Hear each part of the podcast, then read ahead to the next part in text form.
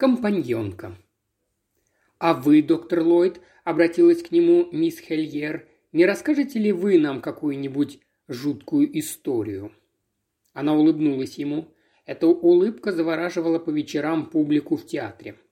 В свое время Джейн Хельер была первой красавицей Англии, и ее ревнивые коллеги не упускали случая заметить. Конечно, Джейн не актриса, у нее нет таланта, если вы понимаете, что это такое. Причина ее успеха – глаза – и вот эти глаза устремлены на седого стареющего холостяка, последние пять лет занимавшегося врачебной практикой в Сент-Мэри-Мид. Машинально одернув жилет, который становился ему тесноват, доктор принялся лихорадочно ворошить память, чтобы, упаси Боже, не разочаровать это прекрасное создание с такой надеждой, обратившееся к нему. «Сегодня я намерена с головой окунуться в преступление», – задумчиво произнесла Джейн.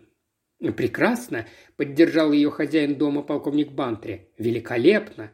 Он раскатисто рассмеялся, почему-то именно так смеются военные. «А как ты, Долли?» – обратился он к жене. Миссис Бантри, внезапно оторванная от размышлений о крайностях общественной жизни, она как раз разрабатывала способы ограничения их размахом. С готовностью согласилась. «Разумеется, великолепно!» С жаром, но несколько не в попад, ответила она. «Неужели, дорогая?» – подала голос мисс Марпл, и в глазах у нее мелькнули смешинки. «Видите ли, мисс Хельер, в Сент-Мэри-Мид жуткие истории случаются крайне редко, а преступлений вообще не бывает», – наконец отозвался доктор Ллойд.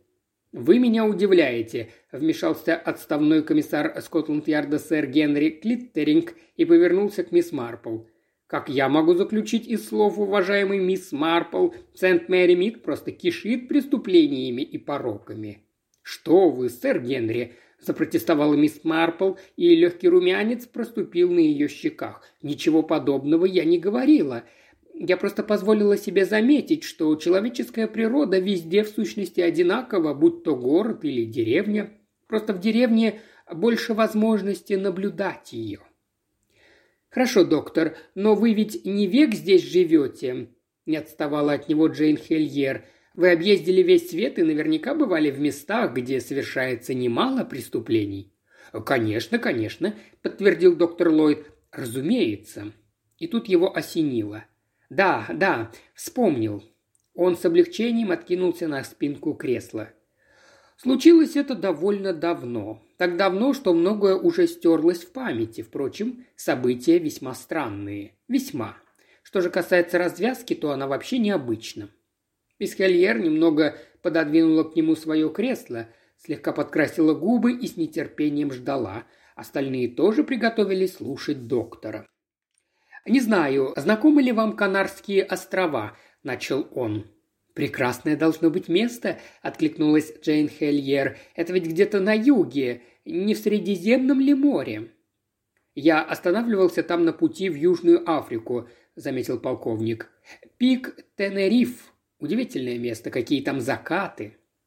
Случай, о котором пойдет речь, произошел не на острове Тенериф, а на Гран-Канаре. С тех пор минуло немало лет, Тогда в связи с ухудшением здоровья мне пришлось оставить практику в Лондоне и уехать за границу. Я обосновался в столице Гран-Канария, Лас-Пальмасе, обзавелся пациентами и был весьма доволен своим положением. Мягкий климат, обилие солнца, превосходное купание, а я большой любитель плавания. Все это подкрепляло правильность моего выбора. В Лас-Пальмас заходят суда со всего света, и я имел обыкновение каждое утро прогуливаться по пристани – проявляя при этом большее любопытство, чем представительницы прекрасного пола при посещении шляпных магазинов. Как я уже отметил, в Лас-Пальмас заходили суда со всего света. Иногда стоянка ограничивалась несколькими часами, иногда суда останавливались на день или на два. В метрополе, главном отеле города, можно было встретить путешественников всех рас и национальностей. Даже те, кто направлялся на Тенериф, Соседний остров обязательно проводили здесь несколько дней. События, о которых я веду рассказ, начались в отеле «Метрополь». В один из январских вечеров, в четверг. В ресторане были танцы. Мы с другом, устроившись за небольшим столиком, смотрели на танцующих. Среди них были люди различных национальностей, много англичан, но большинство испанцы. Когда оркестр заиграл танго, на площадке остались только шесть пар испанцев. Прекрасные танцоры, мы любовались ими. Особенно выделялась одна женщина, высокая, стройная, пластичная. Ее грациозные движения напоминали движения прирученной дикой кошки, ягуара. А во всем ее облике было что-то хищное, пугающее. Своим впечатлением я немедленно поделился с другом, тот согласился со мной. «Подобные женщины всегда связаны какими-то историями», — сказал он. «Жизнь не оставляет их без внимания». «Красота вообще вещь опасная», — добавил я. «Дело не только в красоте», — заметил он. «Тут есть и еще что-то. Присмотрись к ней получше. С ней или из-за нее обязательно должно что-то случиться. Я же говорю, жизнь не оставляет таких без внимания. Они всегда оказываются в центре странных событий. Стоит только взглянуть на такую, и это сразу становится ясно. Он замолчал, потом с улыбкой добавил. Но взгляни вон на тех двух женщин, и ты не ошибешься, если скажешь, что с ними уж не произойдет никаких приключений. Они созданы для тихой, спокойной жизни. Я посмотрел на них. Это были путешественницы с парохода «Холланд Ллойд», прибывшего вечером в порт. Его пассажиры уже начали собираться в ресторане. Одного взгляда на женщин было достаточно, чтобы понять, что имел в виду мой друг. Таких любительниц путешествий можно довольно часто встретить за границей. По виду им было лет по сорок, обе небольшого роста, одна светловолосая, полная, другая худощавая, волосы темные. На лицах никаких следов косметики. Одеты неброско в твидовые костюмы хорошего покроя. Словом, не было в них ничего особенного, примечательного. Держались обе уверенно, как держатся хорошо воспитанные англичанки.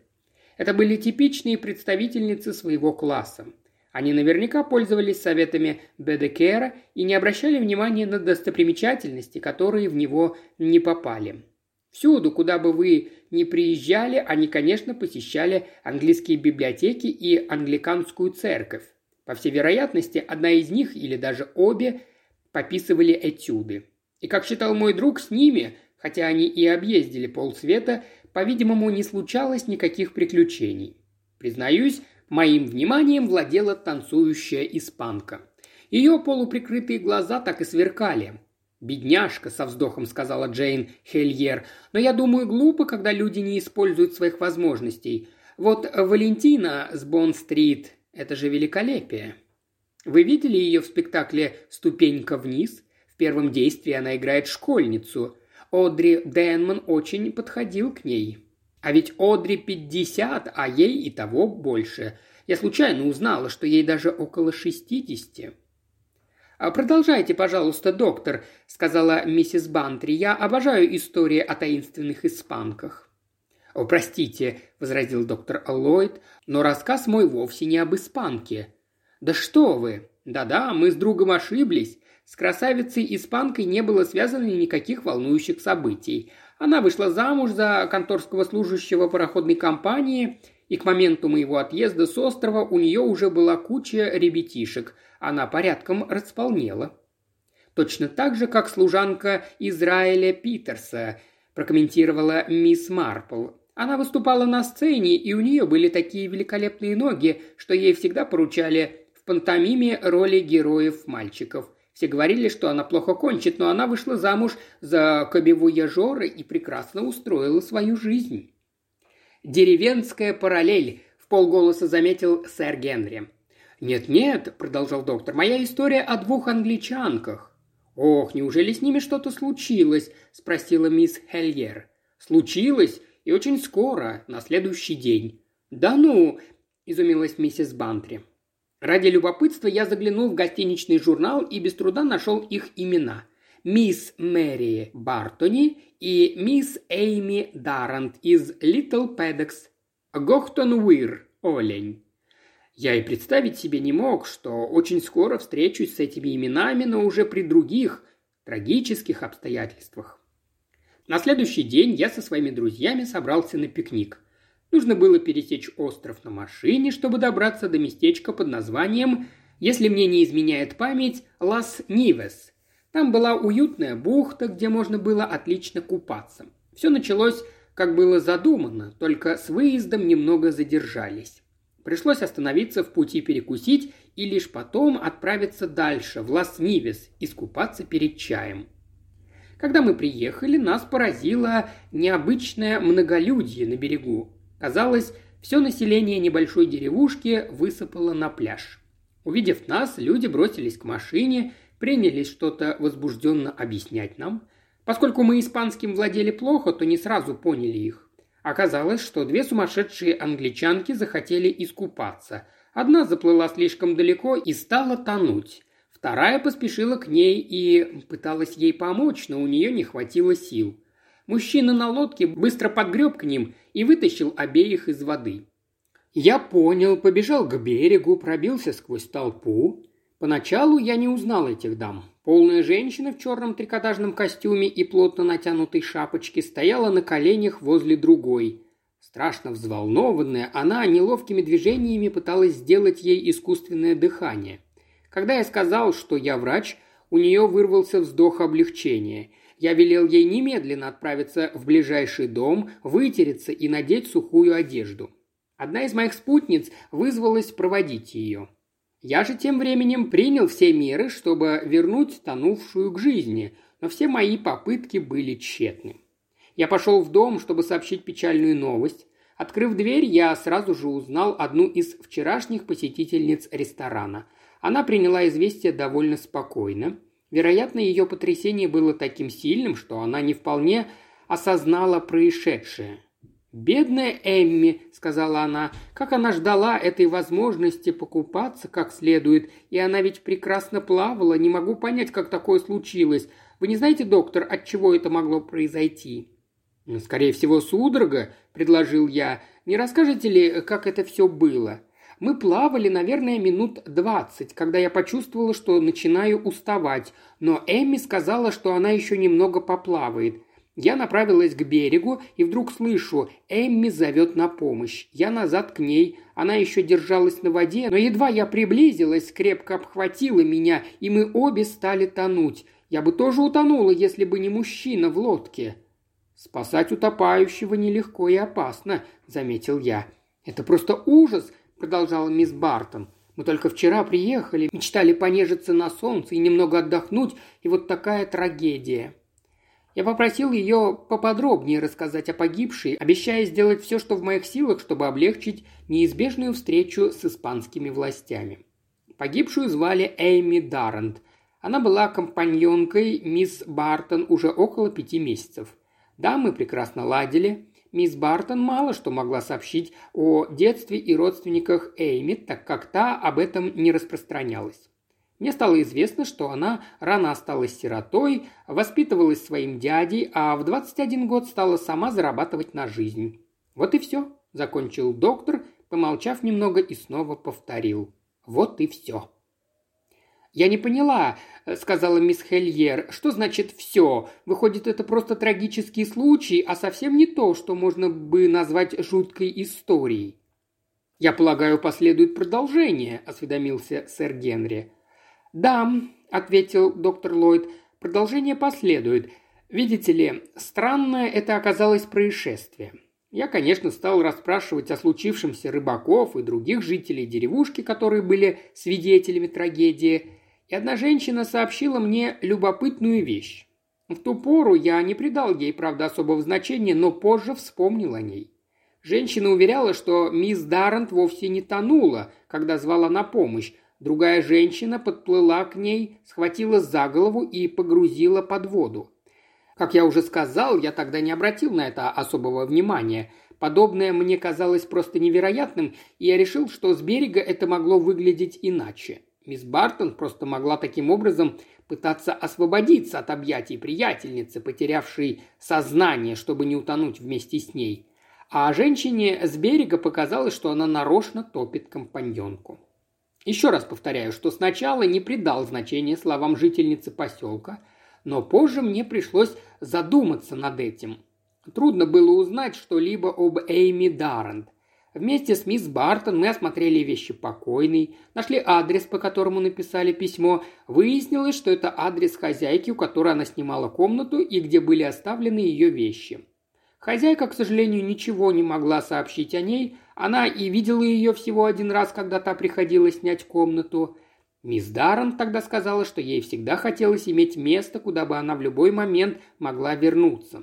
Среди ее имущества было несколько предметов старинной мебели, несколько подшивок академических репродукций и сундук, набитый тряпьем, купленным на распродажах. И никаких насильных вещей. Хозяйка тоже вспомнила, что мисс Даррент говорила ей, что ее родители умерли в Индии, и воспитывал ее дядя-священник. Но был ли это брат отца или матери, она не сказала, так что имен родственников выяснить не удалось. Как видите, тут не было никакой таинственности, просто не все было ясным. На свете немало таких одиноких женщин, гордых и скрытных. Среди ее вещей в Лас-Пальмас мы обнаружили две довольно странные выцветшие фотографии. Они были обрезаны и вставлены в рамки, поэтому имени фотографа не сохранилось. Кроме того, мы нашли старинный дагеротип, на котором была изображена, вероятно, ее мать, а скорее всего бабушка. У мисс Бартон сохранились два рекомендательных письма. От кого было одно, она забыла, а от кого второе с трудом вспомнила. Оно оказалось от дамы, которая уехала в Австралию. Мы ей написали, естественно, ответа пришлось ждать очень долго, а когда он пришел, то помочь нам ничем не мог. В нем сообщалось, что мисс Даррент была у нее компаньонкой, что она очень расторопная, очаровательная женщина, а о ее родственниках и ее личной жизни ей ничего не известно. Вот и все. Могу добавить, что два момента насторожили меня. Сама Эми Даррент, о которой никто ничего не знал, и странное утверждение женщины на берегу. Можно еще, пожалуй, добавить третий момент. В моей памяти запечатлелось лицо мисс Бартон, когда та шла в дом рыбака, а я, склонившись над телом мисс Даррент, пытался вернуть ее к жизни. Мисс Бартон в какой-то момент оглянулась, и на лице ее было такое выражение, словно она очень опасалась чего-то. Какая-то мука, смятение отразились на нем. Тогда я не придал этому значения и приписал все переживаниям, связанным с трагедией. Но позже я понял, что не было у компаньонок особо дружеских отношений. Не было и личной привязанности, так что и горевать-то особенно было не о чем. Смерть Эйми Даррент огорчила мисс Бартон, но не более. Тогда почему эта мучительная озабоченность на лице? Я задавался этим вопросом снова и снова. Я не мог ошибиться, не мог. Против моей воли у меня начал созревать ответ. Предположим, что испанка на берегу говорила правду. Предположим, что Мэри Бартон намеренно хладнокровно утопила Эйми Даррент, делая вид, будто спасает ее. Мужчина в лодке приходит на помощь, они где-то на безлюдном пляже, но вдруг появляюсь я, человек, которого она меньше всего ожидала, врач. Врач из Англии. Ей известно, что людей, пробывших под водой не меньше, чем Эйми Даррент, удалось вернуть к жизни с помощью искусственного дыхания. Но по моему настоянию ей пришлось уйти, оставив меня наедине с ее жертвой. Вот почему, когда она обернулась, на ее лице отразилась такая страшная тревога, Вдруг Эйми Даррент окажется жива и расскажет, что произошло. «Господи!» – вырвалось у Джейн Хельер. «Теперь мне страшно». Да, если случившееся рассматривать с такой стороны, то оно приобретает зловещий характер, а личность Эйми Даррент становится еще более загадочной. Продолжал рассуждать доктор Ллойд. Кто она такая, Эйми Даррент? Почему эта ничего не представляющая собой компаньонка стала жертвой хозяйки? Что кроется за роковым купанием? Она пробыла компаньонкой Мэри Бартон всего несколько месяцев. Мэри Бартон взяла ее с собой за границу, и уже на следующий день по прибытии произошла трагедия. А ведь они производили впечатление таких милых, благовоспитанных англичанок. Да, сказал я себе, все это слишком фантастично, и решил отбросить свои предположение. «А вы так ничего и не предприняли?» – спросила мисс Хельер. «Дорогая моя, ну а что я мог сделать? Свидетелей у меня не было, большинство очевидцев подтверждало все, что рассказывала мисс Бартон. Мое подозрение строилось всего лишь на мимолетном выражении ее лица, которое могло мне просто привидится. Единственное, что я мог сделать и сделал, это позаботиться о том, чтобы найти родственников Эйми Даррент. Но, как вы уже знаете, результатов не добился. Не помогла и личная встреча с хозяйкой ее комнаты во время моего очередного приезда в Англию. «Но вы все-таки чувствовали, что здесь что-то неладно?» – спросил мисс Марпл. Доктор кивнул. «Сначала мне было стыдно за мои мысли», – сказал он. «Кого я пытаюсь заподозрить в совершении преступления? Вполне порядочную, не лишенную привлекательности женщину. Я постарался, пока она оставалась на острове, общаться с ней как можно тактичнее.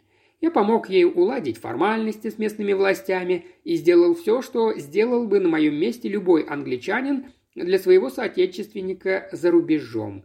И все-таки, несмотря на все мои старания, она, несомненно, чувствовала, что я отношусь к ней с подозрением, недолюбливаю ее. «Сколько же еще времени она оставалась на острове?» – поинтересовалась мисс Марпл. «Я думаю, недели две. Дней через десять после похорон мисс Даррент она отправилась обратно в Англию. Потрясение было настолько сильным, что она не смогла остаться на зиму, как раньше мечтала. Так она, по крайней мере, говорила. «Она действительно была очень расстроена?» – спросила мисс Марпл. Доктор задумался. «А, «Пожалуй, по внешнему виду это сказать было нельзя», – осторожно ответил он. «А вы не заметили, не располнела ли она немного?» – допытывалась мисс Марпл. «Это интересный вопрос. Дайте подумать. Припоминаю. Возможно, вы правы. Да, можно сказать, она немного пополнела». «Какой ужас!» – вздрогнув, сказала Джейн Хельер. «Это все равно, что располнеть от крови своей жертвы». «Однако, с другой стороны, я, может быть, и не вполне справедлив по отношению к ней», – продолжал доктор Ллойд. «Перед отъездом она все же сделала попытку поделиться со мной тем, что могло бы в корне изменить ситуацию. Вероятно, совесть просыпается довольно медленно и требуется определенное время, чтобы осознать содеянное. Вечером накануне отъезда с Канарских островов она попросила меня зайти к ней. Она от всей души поблагодарила меня за помощь. Я, разумеется, сказал, что на моем месте так поступил бы каждый порядочный человек. Немного помолчав, мисс Бартон спросила, «Как вы считаете, можно ли оправдать того, кто сам своими собственными руками вершит правосудие? Я ответил, что вопрос это сложный, но вообще-то я считаю, что нельзя. Закон есть закон, и мы должны чтить его. Даже если закон бессилен? Я не совсем вас понимаю. Это трудно объяснить. Но вот если человек из благих намерений вынужден совершить такое, что расценивается как противозаконное действие, даже преступление. Я заметил, что, вероятно, многие преступники оправдывают свои действия таким образом. Она вся сжалась. «Это ужасно, ужасно!» – пробормотала она. Успокоившись, она попросила у меня снотворного, поскольку с тех пор не могла нормально спать. «Все от этого страшного потрясения», – добавила она. «Только от этого? И ничто другое вас не беспокоит? Больше вы ни о чем не задумываетесь?» «О чем я еще могу задумываться?» – зло переспросила она с подозрением, взглянув на меня. «Иногда причиной бессонницы бывает беспокойство», – невозмутимо пояснил я. Она молчала и вдруг спросила. «Вы имеете в виду беспокойство о предстоящем или беспокойство о прошедшем, которого уже не изменишь?» «Не то и другое». «Разве вернешь теперь? Нет смысла печалиться о прошлом. О, это бесполезно. Лучше не думать, не думать». Я выписал ей легкое снотворное и попрощался. По дороге домой я все время размышлял над ее словами. «Разве вернешь? Кого или что?» Я считаю, что этот наш последний разговор в некоторой степени подготовил меня к заключительной встрече. Разумеется, я не предвидел такой развязки, но когда она произошла, для меня она не оказалась такой уж неожиданностью. Тогда Мэри Бартон произвела на меня впечатление не раскаивающейся грешницы, а женщины с убеждениями, которая действует в соответствии с ними и будет тверда, пока верит в них. И все же мне показалось, что тот разговор – посеял в душе Мэри Бартон сомнения в своей правоте и что ее слова свидетельствовали о слабых признаках мучительного процесса переоценки ценностей и угрызений совести. Прошло немного времени, и я узнал из газет следующее. В Корнуолле в конце марта, а в небольшом местечке, еще довольно безлюдном в это время года, в гостинице проживала некая дама по имени мисс Бартон – Бросалось в глаза ее странное поведение. Каждую ночь она бродила по комнате, разговаривала сама с собой, не давала спать соседям. Однажды она явилась к викарию и призналась, что совершила преступление. Затем она неожиданно встала и сказала, что зайдет в другой раз. Викарий посчитал, что она немного не в себе и не принял всерьез ее слов. На следующее утро мисс Бартон исчезла. В ее номере нашли адресованную коронеру записку следующего содержания. «Вчера я попыталась рассказать все викарию, признаться ему во всем, но мне не позволили. Она мне не разрешила. Это можно исправить только одним способом – уйти из жизни. Жизнь за жизнь. Я должна окончить свою жизнь так же, как это случилось с ней. Я тоже должна исчезнуть в морской пучине. Я считала, что обстоятельства оправдывают меня, но теперь понимаю, что ошиблась. Если я хочу получить прощение Эмми, я должна последовать за ней. В моей смерти прошу никого не винить. Мэри Бартон. Ее одежду нашли на берегу в дальней пещере, решили, что она разделась и заплыла далеко в море, где было очень опасное стремительное течение. Тело не нашли. Спустя некоторое время Мэри Бартон была признана умершей. Женщина она была богатая, и поскольку умерла без завещания, все ее состояние перешло ближайшим родственникам – семье двоюродной сестры, проживающей в Австралии. В газетах ее смерть прямо связывали с трагедией на Канарских островах. Считалось, что на ее психику сильно подействовала гибель мисс Даррент. Заключение о причине смерти Мэри Бартон было типичным для таких случаев – самоубийство на почве временного расстройства рассудка. Такова трагедия Эмми Даррент и Мэри Бартон. И здесь занавес опускается – Воцарилась тишина, которую нарушил возглас Джейн Хельер. «Нельзя же останавливаться на самом интересном месте. Продолжайте, доктор». «Видите ли, мисс Хельер, это не рассказ с продолжением, это сама жизнь. И сама жизнь выбирает, где ей остановиться». «Но я хочу знать продолжение», – запротестовала Джейн. «Тут уж нам самим придется пошевелить мозгами, мисс Хельер», – вступил в разговор сэр Генри. Нам надо решить загадку доктора Ллойда. Почему Мэри Бартон убила свою компаньонку?» «О да, у нее могла быть масса причин», – живо откликнулась Джейн Хельер. «Да мало ли что. Например, она могла просто разозлить ее или, скажем, из ревности. Правда, доктор Ллойд не упомянул ни одного мужчины, но сами понимаете, пароход. Всем известно, что такое морские путешествия. Мисс Хельер прервала свои рассуждения – и всем присутствующим стало ясно, что содержание этой прелестной головоломки оставляет желать лучшего. «У меня тоже есть несколько предположений», – сказала мисс Бантри, – «но, полагаю, следует сосредоточиться на одном. Я думаю, что отец мисс Бартон создал свое состояние, разорив отца Эйми Даррент, и Эйми решила отомстить за отца. Ой, все перепутала. Какая банальность. Здесь ведь богатая хозяйка убивает свою бедненькую компаньонку, так ведь? Нет. У мисс Бартон был младший брат, и он застрелился из-за несчастной любви к Эйми Даррент. Мисс Бартон стала ждать своего часа, и вот Эйми появилась в свете. Мисс Би взяла ее в компаньонки, увезла на Канары и там рассчиталась с ней. Ну как?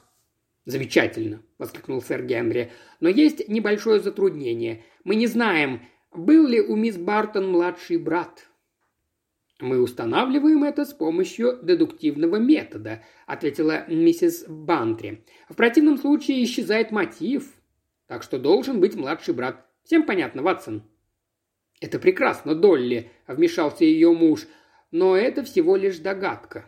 «Разумеется», – согласилась миссис Бантри. «Мы можем сейчас только догадываться, у нас нет никаких доказательств. А вот попробуй ты, дорогой, высказать свои предположения. Честное слово, не знаю, что и сказать, но думаю, догадка мисс Хольер о каком-то мужчине не беспочвена. Возможно, Долли это был священник. Обе вышивали ему ризы или что-то подобное, а он предпочел носить ту, что ему поднесла Даррент. Вот что-нибудь в этом роде. Заметьте, она ведь пошла в конце концов к священнику. Такие женщины обычно теряют голову перед симпатичными служителями церкви. Только и слышишь, как всюду толкуют об этом. «Мне кажется, следует попытаться дать более тонкое объяснение», – сказал сэр Генри. «Должен предупредить, что это только догадка. Я считаю, что мисс Бартон всегда была психически неуравновешенной. Такие люди встречаются чаще, чем вы себе представляете. Ее мания развивалась все сильнее и сильнее, и, наконец, она уверовала в то, что ее миссия заключается в том, чтобы избавлять мир от определенных людей, ну, например, от так называемых женщин легкого поведения. Нам ничего не известно о прошлом мисс Даррен. Очень возможно, что она когда-то и была одной из таких женщин. Мисс Бартон как-то узнала об этом и решила ее уничтожить. Позже она начала сомневаться в справедливости своего поступка, ее стали мучить угрызения совести. Ее самоубийство свидетельствовало о психической неуравновешенности. Вы согласны со мной, мисс Марпл? «Боюсь, что нет, сэр Генри», – ответила мисс Марпл с извиняющейся улыбкой. Я считаю, что последний поступок мисс Бартон говорит о незаурядном уме и изобретательности». Джейн Хельер прервала ее, слегка вскрикнув. «Какая же я недогадливая! Позвольте мне! Конечно, так оно и есть! Шантаж! Эта компаньонка шантажировала ее. Только не могу понять, почему эта мисс Марпл решила, что она мудро поступила, лишив себя жизни. Мне это совершенно непонятно». «Дело в том», – заметил сэр Генри, – что мисс Марпл опирается на сходный случай в Сент-Мэри-Мид. «Не смейтесь надо мной, сэр Генри», – укоризненно произнесла мисс Марпл. Должна признаться, что этот случай напомнил мне о миссис Страут. Она, вы знаете, получала пенсию за трех пожилых женщин из разных приходов, которые на самом деле уже умерли. «Это действительно замысловатое и изобретательное преступление», – отметил сэр Генри, – «но оно никак не проливает свет на нашу загадку». «Разумеется, нет», – сказала мисс Марпл. «Вернее, для вас не проливает, но есть очень бедные семьи, и пенсия по старости – большое подспорье для детей. Я понимаю, что тому, кто с этим не сталкивался, трудно это понять, но я-то имела в виду действия одной пожилой женщины, которые очень напоминают действия другой. «Как это?» – удивился сэр Генри. «Ах, я всегда так плохо объясняю. Я ведь что хочу сказать. Когда доктор Ллойд увидел этих двух женщин, он не знал, кто из них кто. Я думаю, что и в отеле тоже никто этого не знал. Конечно, через день-другой это стало бы известно, но на следующий день одна из них утонула, и если бы та из них, которая осталась в живых, назвала себя мисс Бартон, я думаю, никому бы в голову не пришло, что это не так. «Так вы считаете, — медленно произнес сэр Генри, — это единственное правильное предположение? Уважаемая миссис Бантри только что верно заметила, зачем богатой хозяйке убивать компаньонку. Логичнее предположить обратное. Так, по крайней мере, случается в жизни. Неужели это так? Все еще недоумевал сэр Генри. Я потрясен. Разумеется, продолжал мисс Марпл, ей пришлось надеть одежду мисс Бартон, и она, вероятно, была ей немного тесновата, и могло показаться, что она слегка располнела. Вот почему я спросила об этом. Мужчины обычно считают, что полнеет женщина, а не одежда становится ей тесноватой. Но это не всегда правильное объяснение. Какой смысл был Эмми Даррент убивать мисс Бартон? Она ведь не могла бы вечно скрывать этот обман. Она скрывала этот обман всего лишь несколько месяцев, заметила мисс Марпл. И все это время она путешествовала, стараясь держаться подальше от тех, кто мог ее узнать. Вот что я имела в виду, когда говорила, что в определенном возрасте некоторые женщины очень похожи друг на друга. Я думаю, что никто не заметил ее несходства с фотографией в паспорте. Вы же знаете, что такое паспорт. И вот в марте она приезжает в небольшой поселок в Корнуолле и ведет себя там так, что когда читают ее последнее письмо и находят на берегу ее одежду, ни у кого не возникает просто вопроса. «Какого же?» – спросил сэр Генри. «Об отсутствии тела», – пояснила мисс Марпл. Это должно было вызвать подозрение, если бы не многочисленные уловки, намеки на ужасное преступление и раскаяние. Тело не нашли. Это очень важный факт. Так вы считаете, считаете, что не было раскаяния? спросила миссис Бантри. Вы думаете, что она не утопилась? Нет, сказал мисс Марпл. Опять же, она, как и миссис Траут, оказалась мастером запутывать следы. Но тут я раскусила. Поэтому мне не составило труда разгадать и раскаявшуюся мисс Бартон. Думаете, она утопилась? Уехала в Австралию, если я еще способна угадывать». «Способны, мисс Марпл, безусловно способны», – закивал головой доктор Ллойд. «Эта история снова мне преподнесла сюрприз. В тот день в Мельбурне я был буквально ошарашен». «Вы имеете в виду ту, упомянутую вами заключительную встречу?» «Да», – снова кивнул доктор Ллойд. «Мисс Бартон, или, если вам угодно, Эйми Даррент, очень не повезло. Некоторое время я работал судовым врачом. И однажды, когда я сошел на берег в Мельбурне, Первым человеком, которого я встретил, была дама, которую я считал утонувшей в Корнуолле. Насколько я понял, она увидела, что дело ее проиграно, и сделала смелый шаг, рассказала мне все. Странная это была женщина, абсолютно лишена каких-либо моральных принципов. Она была старшей из девяти детей в очень бедной семье. Она обратилась за помощью к богатой кузине в Англии, но получила отказ, поскольку мисс Бартон была в ссоре с их отцом.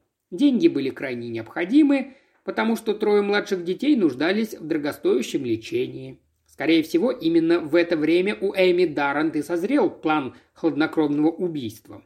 Она уезжает в Англию, где работает в семьях, ухаживая за детьми. Затем под именем Эми Даррен становится компаньонкой мисс Бартон. Она снимает комнату и обставляет ее какой-то мебелью, чтобы убедительно сыграть свою новую роль. Затем поджидает удобного случая – Решение утопить мисс Бартон пришло неожиданно. После трагедии на Канарах и мнимого самоубийства она возвращается в Австралию и вскоре вместе со своими братьями и сестрами, как ближайшими родственниками мисс Бартон, наследует ее состояние. «Весьма дерзкое и довольно хорошо обдуманное преступление», – заметил сэр Генри. «Если бы на Канарах утонула мисс Бартон, то подозрение наверняка бы пало на мисс Даррент, и стали бы известны ее родственные связи с семьей Бартон. Но замена личности и двойное, если можно так выразиться, преступление помогли ей. Да, я бы даже сказал, тонко осуществленное преступление. «Что же с ней было дальше?» – спросила миссис Бантри. «Что вы предприняли, доктор?» С точки зрения закона я не располагал достаточными доказательствами. У меня и сейчас, можно сказать, их нет. Я пошел к ним в дом и познакомился со всем семейством. Это была очень милая семья, преданная старшей сестре и не подозревающая, какое страшное преступление она совершила. Зачем портить им жизнь, если я не мог ничего доказать? Кроме того, мне как медику было ясно, что, несмотря на ее цветущую внешность, дни этой дамы сочтены. Я доверился природе.